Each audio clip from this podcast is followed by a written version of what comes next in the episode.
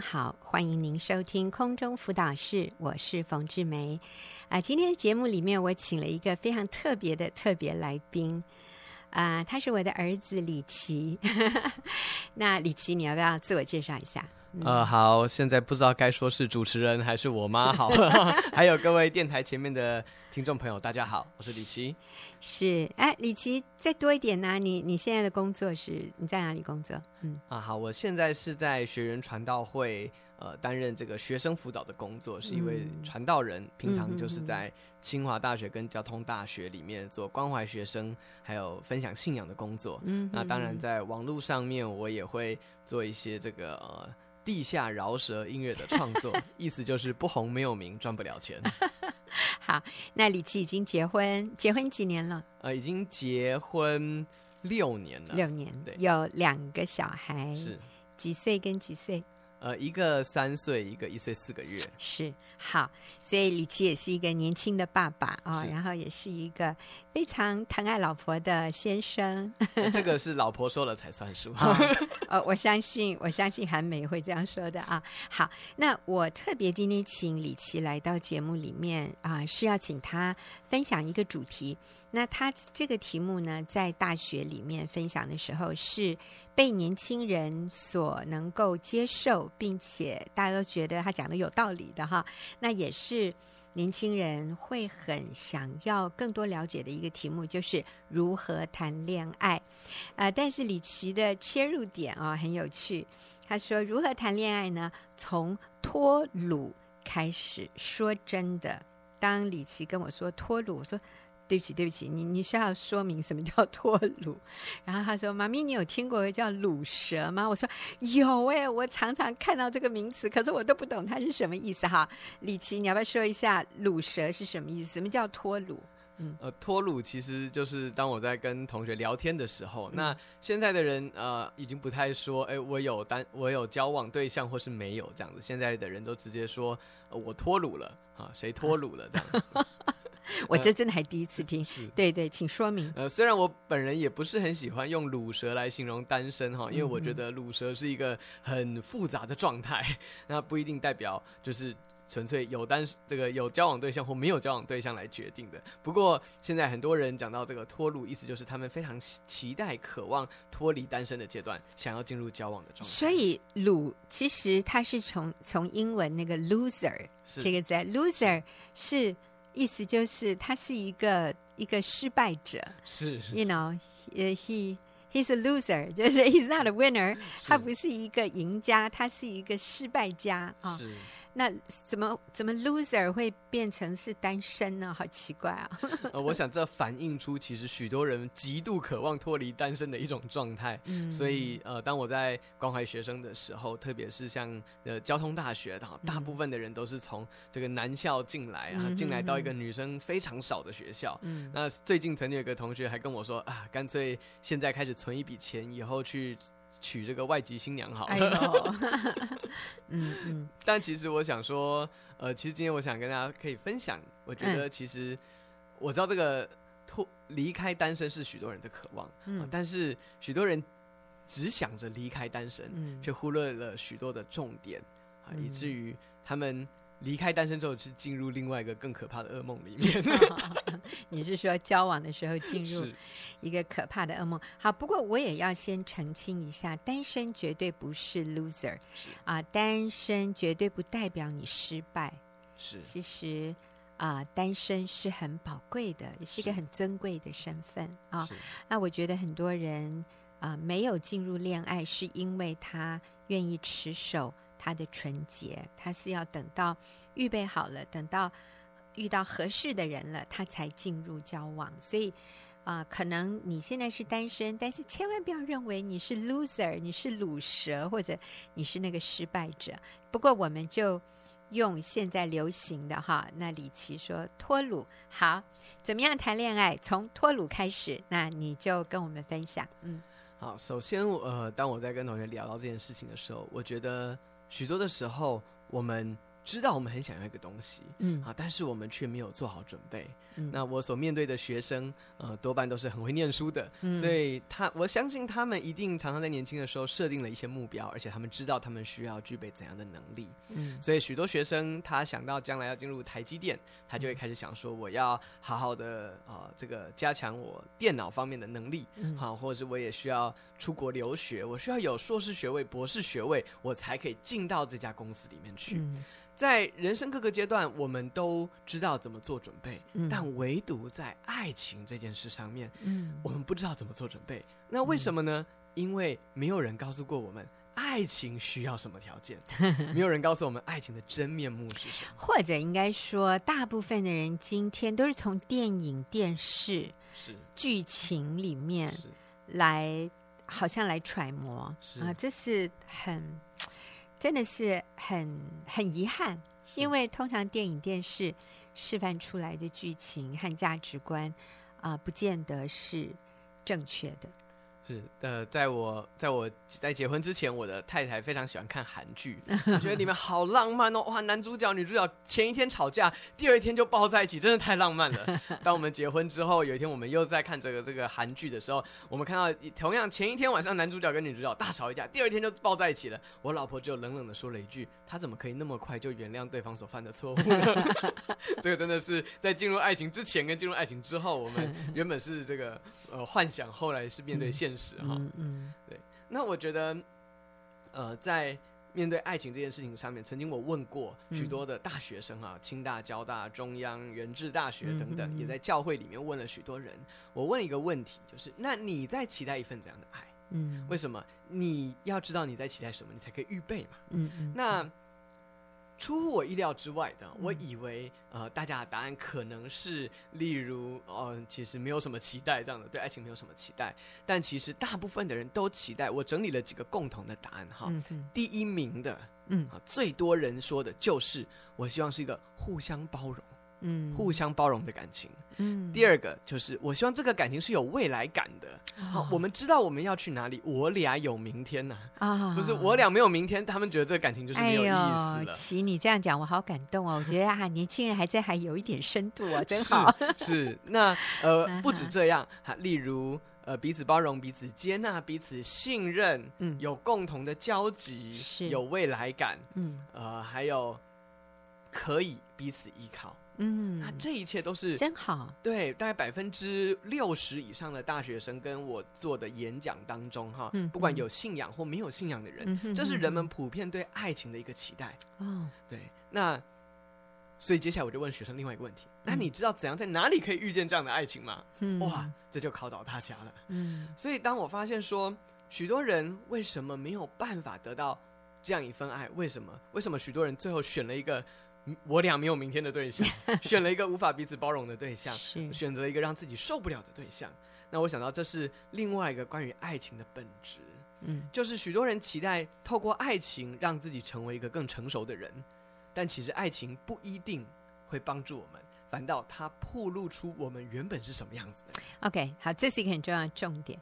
我们以为爱情会让我成为一个更成熟的人，可是李琦说，爱情其实会暴露出我们原本是一个多么不堪的人的一个关系。哈，是爱情考验，其实进入爱情关系，其实更深一层的考验着我们对自己的价值、对未来的呃坚持，或是对未来的愿景。嗯，或者我这个人个性不管成熟或不成熟的地方，都会在爱情关系里面被无限的放大。嗯，曾经我有一个朋友，嗯，那他原本就很喜欢逍遥自在的过生活，嗯，但是他也很期待进入感情。嗯，终于他交往了，他交了一个女朋友，他很开心。嗯，他过不久之后，他就晚上就来找我抱怨哈，嗯，他说：“学长，为什么爱情是这样啊？”哦，我说：“哇，你不是终于有了梦寐以求的对象吗？”他说：“嗯，不。”这不是我要的爱情，oh. 我只想简简单单、平平凡凡的过一生哦就好了。哦哦哦，那我跟这位学弟我说：“学弟啊，你要的这种生活啊，在那个女生答应的那一天，她就逐渐消失了。如果你直接进入婚姻的话，嗯，那应该会更加的，我想那会更加的辛苦。如果你没有办法，呃，克服这样的一个考验的话，嗯，所以。”一个原本就自我为中心，或是没有意识到爱情正在考验着我们，嗯、要放下一个自我为中心的生活的话，许多人到最后真的只好踏上个性不合，所以我们分手吧，嗯、或是因着误会而相识，因着相识而分开，嗯、这样的一个循环。嗯，好，所以李琦的意思就是，其实我们需要为爱情做准备，是。我们需要了解爱情是什么，然后我们要预备自己。好，李琦，那你继续跟我们分享。呃，所以我想这边可以再做一次的澄清，嗯，就是单身并不是一个失败的状态，嗯，相反的，当你在脱鲁之前，哈，其实你单身是最好预备自己进入感情的状态，因为我再说一次，感情是验收。你之前预备的一个成果发表哈，嗯、而不是让你学习的一个环境哈，它可以让你学习，嗯、但是里面的考验是严苛的。嗯、我想一个人在单身的时候，其实更可以专注的来预备自己。嗯，好，为什么会这样说呢？我姑且就用两个。呃，物品来作为形容这个爱情的面貌。那这个以下的这个分类哈，并没有没有任何心理学根据，纯粹是我自己 在观察同学讨论到爱情这件事情的时候，嗯、呃，不同的思想方式。嗯，这两个东西，一个是我称之为沙漏型的爱情，嗯，一个叫做陀螺型的爱情。嗯，沙漏型的爱情，大家可以看到，想象那个形状哈，沙漏中间很细很小，嗯，那。底盘跟它的上面都是非常的肥大的，嗯哼，那这代表什么呢？这是我自己在观察圣经当中谈到。爱情这件事情，你发现圣经里面并没有提到哦，你该如何约会，怎么样把妹，怎么样这个追男、嗯、追男生会比较有效。圣经里面没有提到如何约会以及怎么样做男女朋友这件事情。嗯、可是圣经却花了很大的篇幅在谈到一个人怎么样成为一个成熟。有贡献而且有永恒感的人，首先这个人要认识上帝，他要从上帝的眼光来认识他自己。所以一个人如何透过认识上帝，以至于他在情绪自我管理，还有他对于自己整个人生的使命是成熟的，而且是足以贡献甚至祝福用在别人身上的。嗯，而当这样一个预备好的人，他花极少的时间在寻找对象，为什么？因为他的眼光。已经趋近成熟，而他也会吸引到相对成熟的人。他们不用花很多时间在一起谈恋爱，但是他们确定两个人是神所配合的，以至于他们接下来花绝大部分的人生在婚姻关系当中。你可以发现，圣经里面另外一个极高比例描述的。关系就是婚姻，而且圣经也常常用婚姻来比喻神与人的关系。嗯、神设计要人享受爱情，最大最大的好处是在婚姻的制度当中。阿门。所以圣经没有教我们怎么谈恋爱，圣经却教我们怎么样。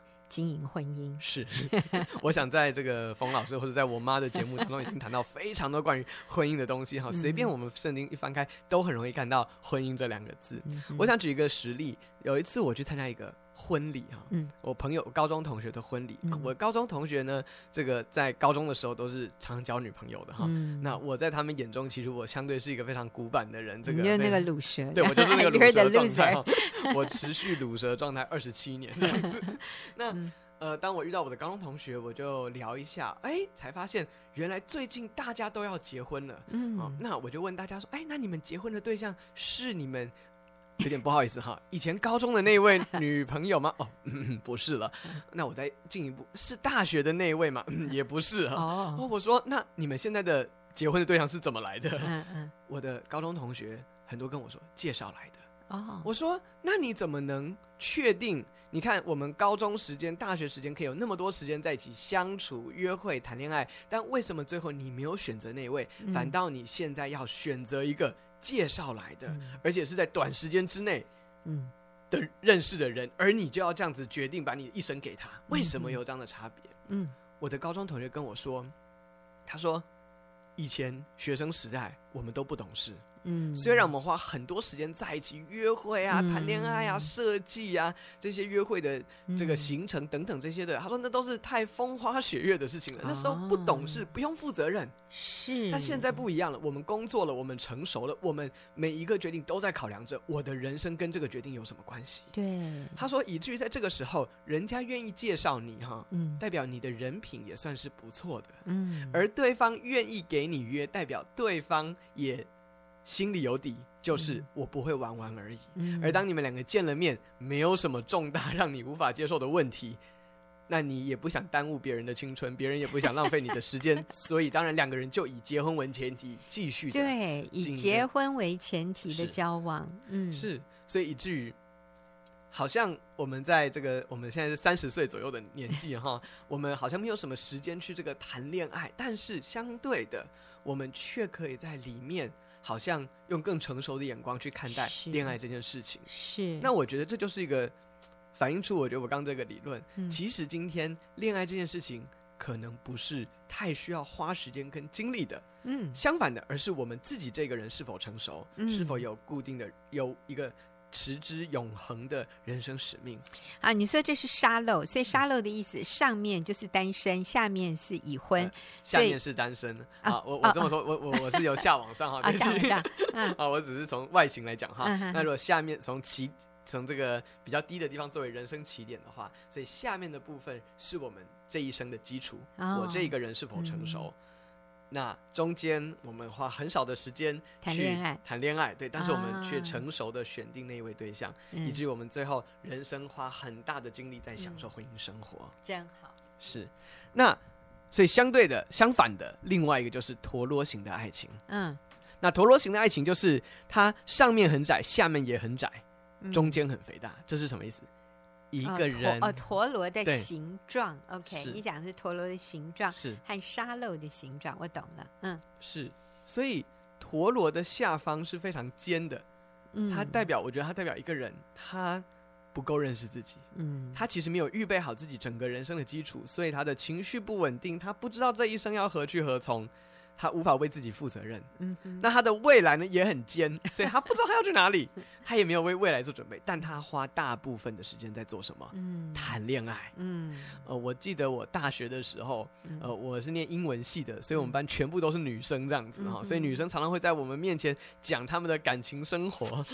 那呃，曾经我就印象中有一位女生就这样子抱怨她的男朋友，嗯，她说我们从高中就在一起了，嗯，可是这个男的呢？从来没有一丝一毫的上进心，整天就是在房间里打电动。嗯，然后问他未来想做什么，他说不知道。问他喜欢什么，他也不知道。他就是整天在打电动。那我们班这位女同学哈，她真的是这个我们班非常杰出的女生之一啊，人际关系又好，对未来又很有打算。嗯，所以呢，这两男女双方巨大的落差，甚至有一次这个我们在上。呃，要用英文讲解自己的梦哈，梦境。嗯嗯、那这个女生就说，她梦到有一天晚上，她跟她男朋友去看电影，结果她男朋友用爬的去电影院，嗯、而她自己在天空用飞的。啊、呃，结果我们的英文老师他受过这个弗洛伊德梦的解析的训练哈，他就直接问我们同学一句话，就说：“你是不是觉得跟你男朋友在一起交往压力很大？因为他都不上进。嗯 ”结果我们班女同学就说：“哇，老师你怎么会读心术啊？”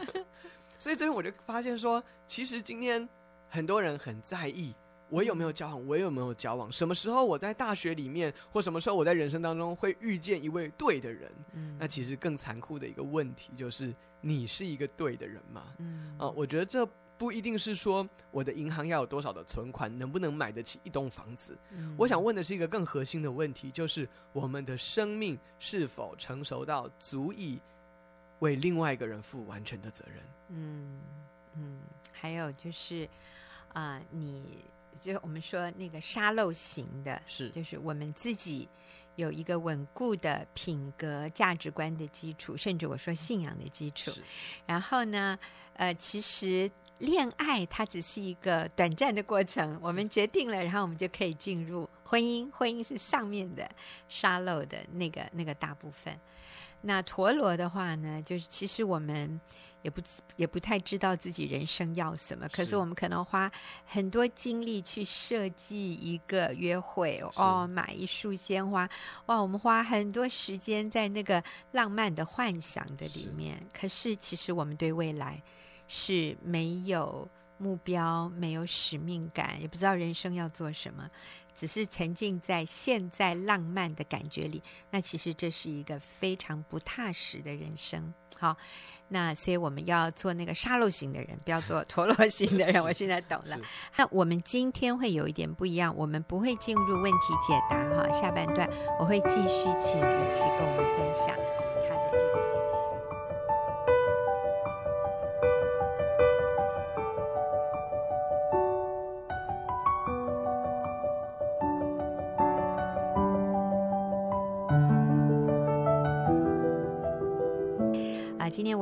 李琦传道来跟我们分享如何谈恋爱，从脱鲁开始。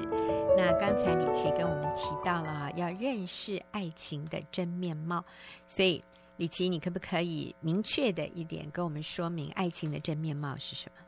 好，那在这边，我想我就用我，我想我引用圣经上面的例子哈，嗯、因为我想圣经是真的非常难得，在里面对婚姻这件事情提出非常多。原则跟真理，让我们可以去遵行，嗯、而且照着遵行，我们就可以得到许多的祝福在当中。那首先，我想讲到一个圣经对爱情面貌的描述，就是感情是两个人的。嗯，好，在圣经的第一卷书《创世纪》有提到，他说：“因此，人要离开父母，与妻子联合，二人成为一体。当时夫妻两人赤身露体，并不羞耻。”嗯，所以感情是两个人的。嗯，那。这一点为什么重要呢？啊，因为有许多人带着感情是他自己的，嗯、来进入这个世界，他以来进入这个感情的世界，嗯、他以为感情是一个人的，嗯、他可以自由自在的像以前一样过生活。嗯、那感情也不是三个人的，嗯，哦，感情它是两个人的。第三第三个啊，为什么不是三个人呢？这个我想我们很好理解，感情是容不下任何的第三者的。是是，没错。那我这个在。在辅导学生的过程当中，曾经有一个学生跟我说：“他说，哎、欸，这个李琦传道啊，我最近欣赏班上一个同学蛮久的了，嗯、我觉得现在是好时机了。”我说：“为什么呢？”他说：“因为他现在快要跟前男友分手了。哦”我说：“我想奉劝你不要成为这样的人哈。嗯”是。那有的时候我们觉得这个第三者，我们可能想象的是一个有血有肉的人，但是我也想说，其实这个第三者可以是。很多其他的东西哈，其中有一个，我想大概就是我们的父母亲啊。嗯，当然在谈恋爱的过程当中，这是我们需要去学习的一个过渡期。但是如果你预备自己要进入一个婚姻的关系里面，嗯、那我想圣经上面说，人需要离开父母。嗯、我们对父母的依赖，不管是情感上的、实际上的，我们都需要逐渐的脱离哈。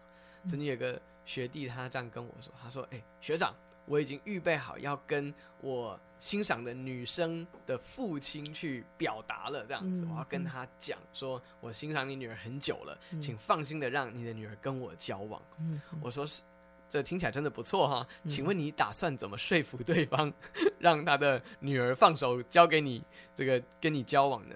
他说，来，请听，他说某某某，我欣赏你女儿已经很久了。而我自认为是一个非常孝顺的人，我对我的母亲有百分之百的爱。我保证，当您女儿跟我交往的时候，我用同样对待我母亲的方式去对待您的女儿。我说哇，听起来蛮感动，但是有一个问题，就是如果当你的母亲跟你女朋友吵架的时候，你该站在哪一边？嗯，我想这是许多人嗯难以接受跟跨越的一点，这样子。嗯，对，但是。我觉得这是一个很现实的考量。圣经上面说，人需要离开父母与妻子联合，二人成为一体。所以感情不再是我们自己一个人，我想做什么就做什么，他也容不下第三者。嗯，啊，曾经我听我的父母亲也曾经说过，这个有一位先生哈，他梦寐以求就是要买一台 BMW 啊，这个很高档的一个型号。那他终于买到了啊，就买到之后呢，从此这个先生整天的心思全部都在这台汽车身上。那个太太小孩要上车，还要先消毒一遍才可以上这台车哈。那这个我父亲就开玩笑跟这位弟兄说：“你这个 BMW 啊，已经是你们家的第三者了。”他说：“为什么呢？因为 BMW 意思就是 Be my wife。” 是那位呃先生，就是他太太坐在 BMW 上面，然后呃就把脚翘在椅子上啊，就是坐的放松一点。哦，他很生气，他说：“哎、欸，你坐好一点，你坐的是 BMW，你知道吗？不可以这么放松的坐在这里，要端端正正的坐。”哇，他太太心里想：“天哪，那我宁可不要坐 BMW，连连这个放松一下都不行哈。”对，所以就是。呃，这个第三者也代表，当我们看重另外一个人或者另外另外一个东西，啊、呃，把它的重要性看得超过我们的配偶，是，嘿，就是我们一个效忠的对象，变成我效忠的是我的父母，而不是我的配偶，是。那这个这个就算是第三者。所以你说爱情的真面貌，就是你要知道说，就是你跟他。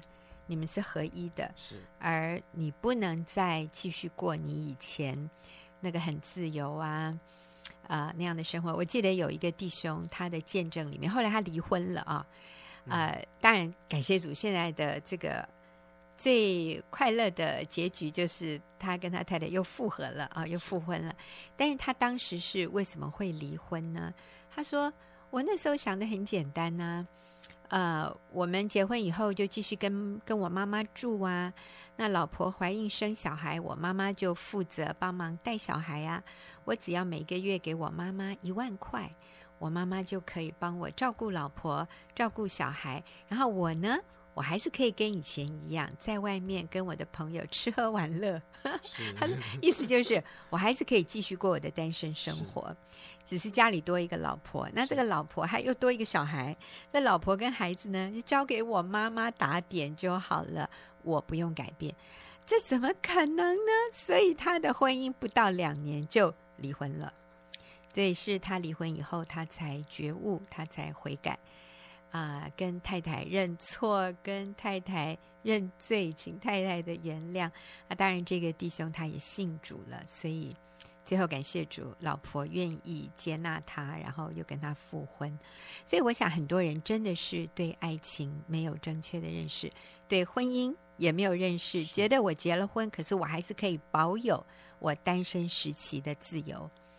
嗯，我还可以，呃，跟我单身时候跟所有的人的人际关系是一样，是不会受婚姻的影响。但是其实这错了。是的，我记得在我。呃，我要预备结婚的时候，哈，嗯、这个我的岳母啊，曾经跟我的太太耳提面命，嗯，他就说，哎，你有没有自己的一个一笔钱呐？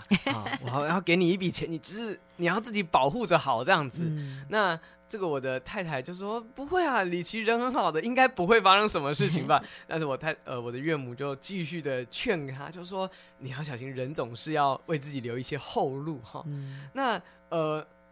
我完全可以体会岳母对我太太的爱，是、啊、这是一种爱的表达，生怕真的哪一天我对不起了我的老婆的时候，那这个我的太太还有一些后面的一些帮助，她是可以去运用的。但是我要说。这确实是人们对婚姻已经失去功能的一个表现，嗯、一个你可以说失望的态度，也可以说他是因为已经不相信有一个完全合一的婚姻，所以现在当我们不管我们是去买房子或是买车子的时候，或我们去谈这些贷款的时候，嗯、呃，业务哈都会跟我提议。说您要不要多设几道这个保护的机制啊？嗯，然后我说，呃，为什么要这么多道保护的机制呢？他们说，因为他们看太多，通常都是枕边人，嗯，去拿你的章、你的等等这些东西拿去抵押你的房子、抵押你的车子啊！我我本来想说，小偷应该偷不到这么 私密的东西吧，但是他们说错了。最后，通常暗中拿去抵押房屋的人都是枕边人。嗯哼，哇！那我想到，对，就是人们今天在婚姻关系当中，人们已经难以相信合一这件事情是可能发生的。嗯、那另外也有学生会疑问，他说：“那如果你们两个完全合一了，难道你不会失去自我吗？”嗯。我觉得这是一个很奇妙的一个过程哈，我想跟大家分享我如何追求婚姻的合一。嗯、呃，我记得在我们结婚之前，我知道我太太是一个非常注重干净的人，嗯，所以他的哲学就是脏东西绝对不能上任何的床，嗯、脏衣服、脏的贴身衣物，还有脏的身体。那我想我们在大学的时候，很多人都违规违规到已经不知道呃 到哪里去了，所以我记得当我。有一次，我一个人面对我跟我太太即将要进驻的这个新居哈，我在那边附送这些整洁条例：脏东西不能上床，脏身体不能上床，没有洗澡不能上床，砧板要分开，刀子放这里，切水果的刀放这里，切肉的刀放那里，然后擦擦擦水果刀的抹布放这里，擦肉刀子的抹布放那里。啊，我就我比我们家复杂太多了。是，对，对，呃，但是我要说，对，所以在这边我并没有。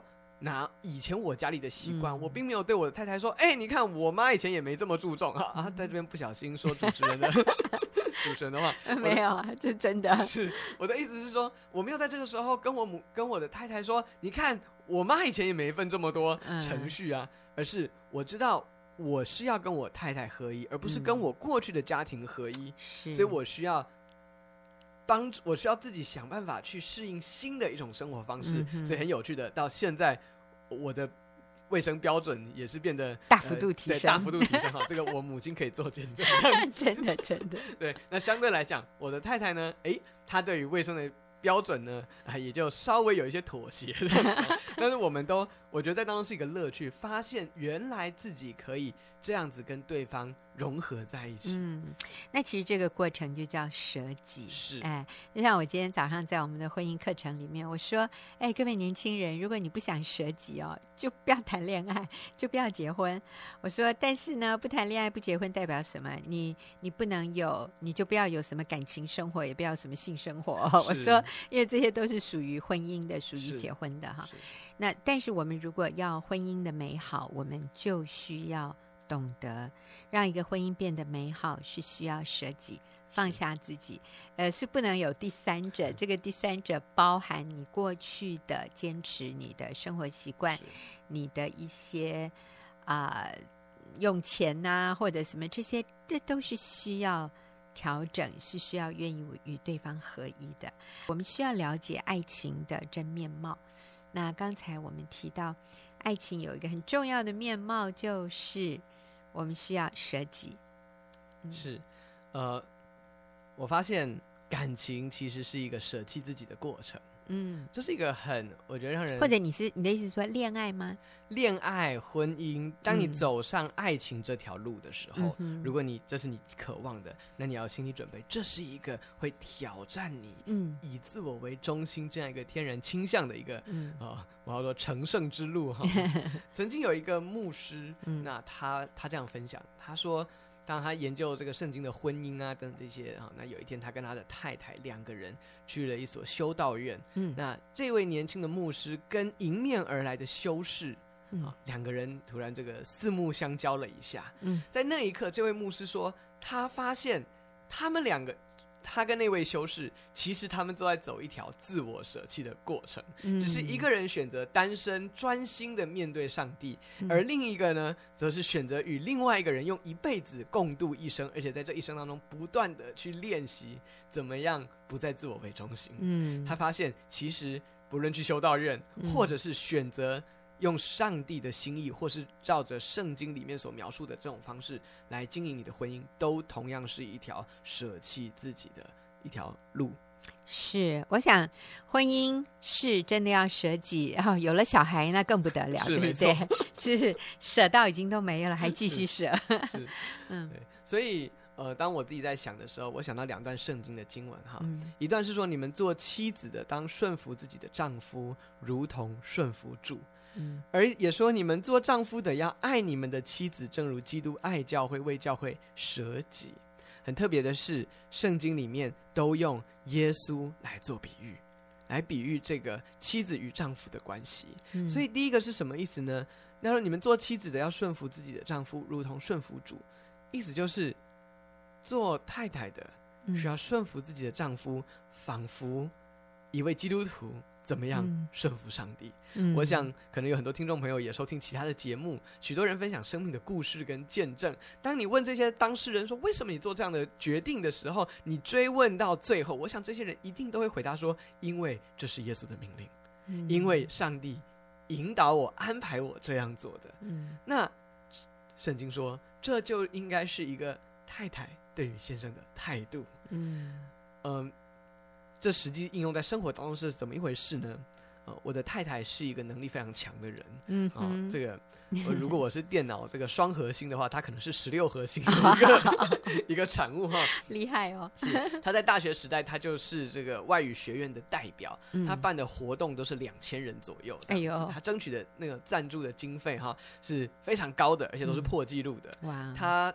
最擅长就是把混乱的局面变成有秩序，真的。呃，想办法找出公司里面这个最大的致命伤，并且解决它。哎呦，呃，我太太是非常难忍受有问题不解决的人，哦，是啊，是真的了不起。那请问你跟这样的人结婚，你会每天提心吊胆这样子？他会不会常常看到在家里面有什么悬而未决的问题，说我要好好来解决一下？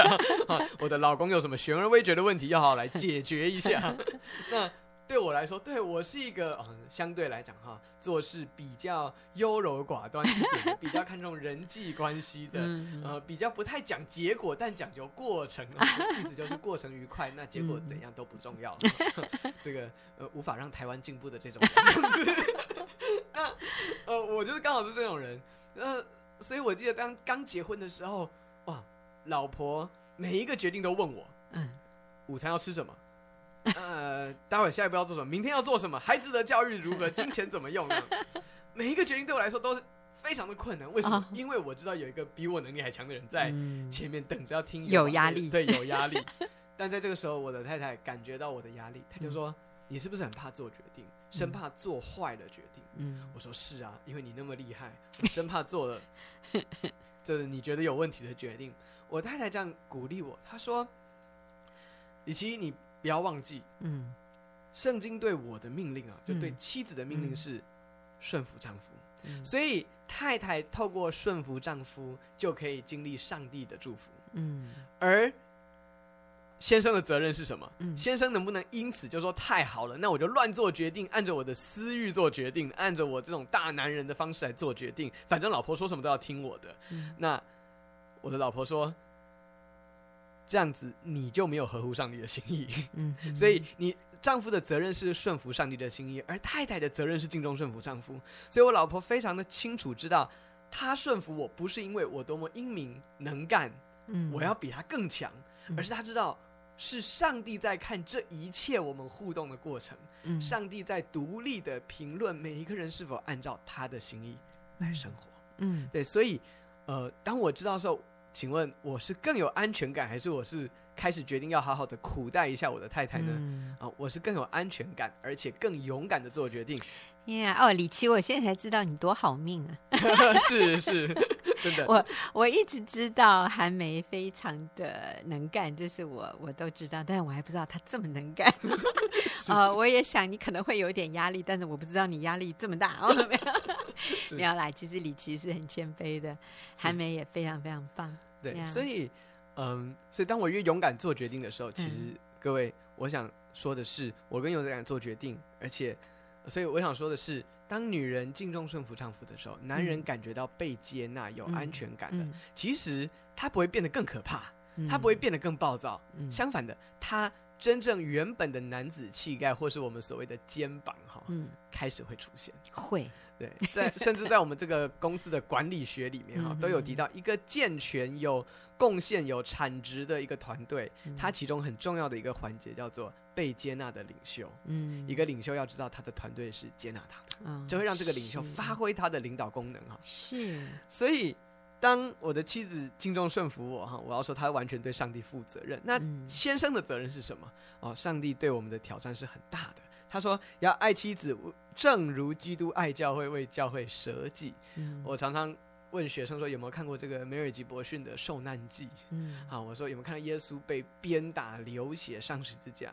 我说这就是上帝对一个在爱情当中的男人的挑战。嗯，你愿不愿意为你的另外一半舍己，到像耶稣如此被鞭打上十字架？是，确实。对，那呃，我想到的是，为什么我们要舍己？我觉得是出于爱。其实，在这段圣经的后面，他提到说，丈夫爱妻子就像是爱他自己的身体一样，从来没有人跟自己的身体过不去啊。嗯，所以同样的，一个丈夫如果疼爱自己的妻子，就是爱自己了。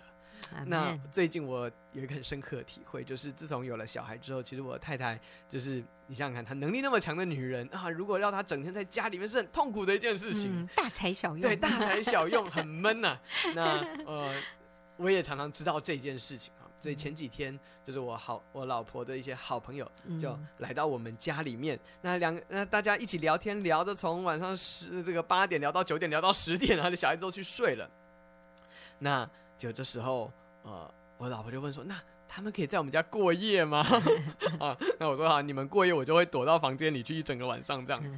但是我知道这对我老婆是重要的，所以我就说好，让你的朋友来，我来帮你们预备这些寝具啊，然后你们就继续聊，我帮你们洗碗，你们还要宵夜吗？这样子要啤酒吗？